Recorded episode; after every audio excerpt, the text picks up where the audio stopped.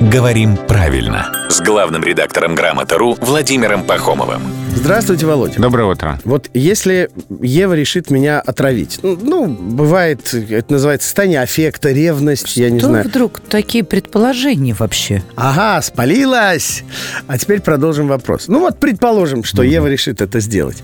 Да почему? А вот наш звукорежиссер захочет меня спасти, у него будет противоядие.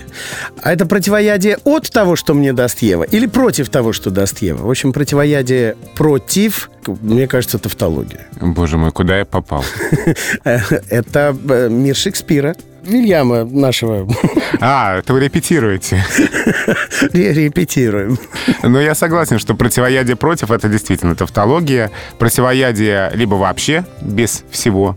Э, Вот есть яд, вот есть противоядие. Или противоядие от.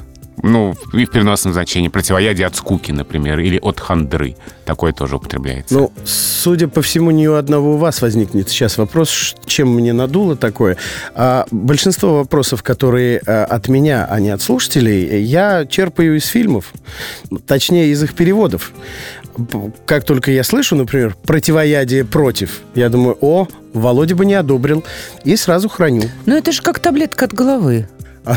Нет, ну таблетка от головы, насколько я понимаю, ну в обиходной разговорной Ну, это именно разговорное, Ну, всё-таки от конечно, от головы, от боли, живота, да? конечно, да, да, да, от А, боли. Мы как-то обходимся без нее, без головной боли, потому что у нас есть человек, который снимает вообще и головные боли, и проблемы, и вопросы. Речь идет о Володе Пахомове, это главный редактор «Грамоты.ру».